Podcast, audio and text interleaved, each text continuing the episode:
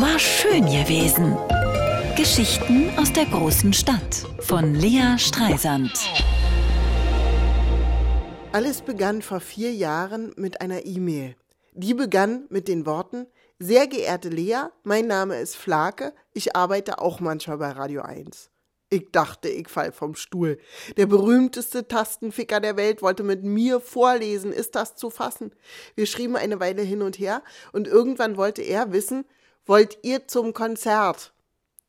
Sofort rief ich meine Mutter an. Mami, schrie ich ins Telefon, der Moment ist gekommen, du wirst zum ersten Mal deinen Enkel ins Bett bringen, wir gehen zu Rammstein.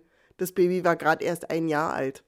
Flake und ich sind uns in vielen Dingen ähnlich. Wir sind beide dünn, kommen aus Prenzlauer Berg und wir haben mit zahlreichen Ängsten zu kämpfen. Ich zum Beispiel habe Angst vor Menschenmassen, lauter Musik und Feuer.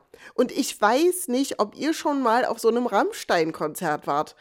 Also, meine erste Panikattacke hatte ich schon auf dem Vorplatz vom Olympiastadion. Lauter schwarz gekleidete, leicht alkoholisierte Menschen. Ich kam mir vor wie mit 15 auf der Antifa-Demo. Wenn die rennen, liege ich unten, dachte ich.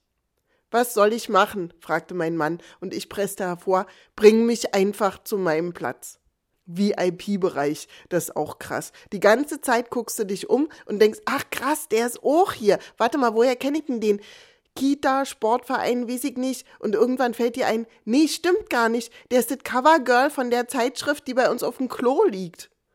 Aber einen erkannte ich doch. Der saß direkt neben mir. Henry Hübchen. Der schönste Rentner der DEFA. Ich hab mir fast eingepullert vor Aufregung, aber dann habe ich mich doch getraut, beug mich so vor. Entschuldigung, Herr Hübchen, meine Mutter ist Ihr größter Fan.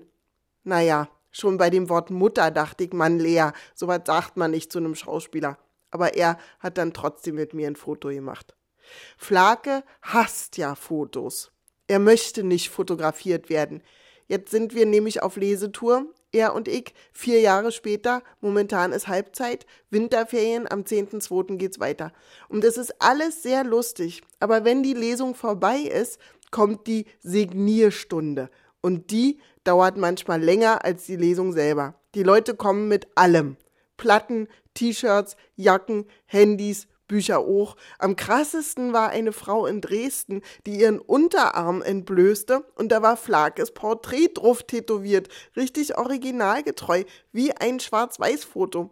Und dann sollte er da seinen Namen drunter schreiben, gruselig. Schon irre, so ein Leben als Projektionsfläche.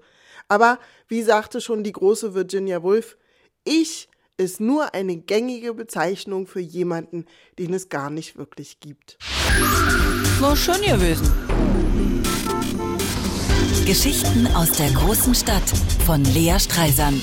Immer montags neu im schönen Morgen und mit Flake von Rammstein live am 12. Februar im Kulturhaus Neuruppin und am 17. Februar in der Stadthalle Cottbus.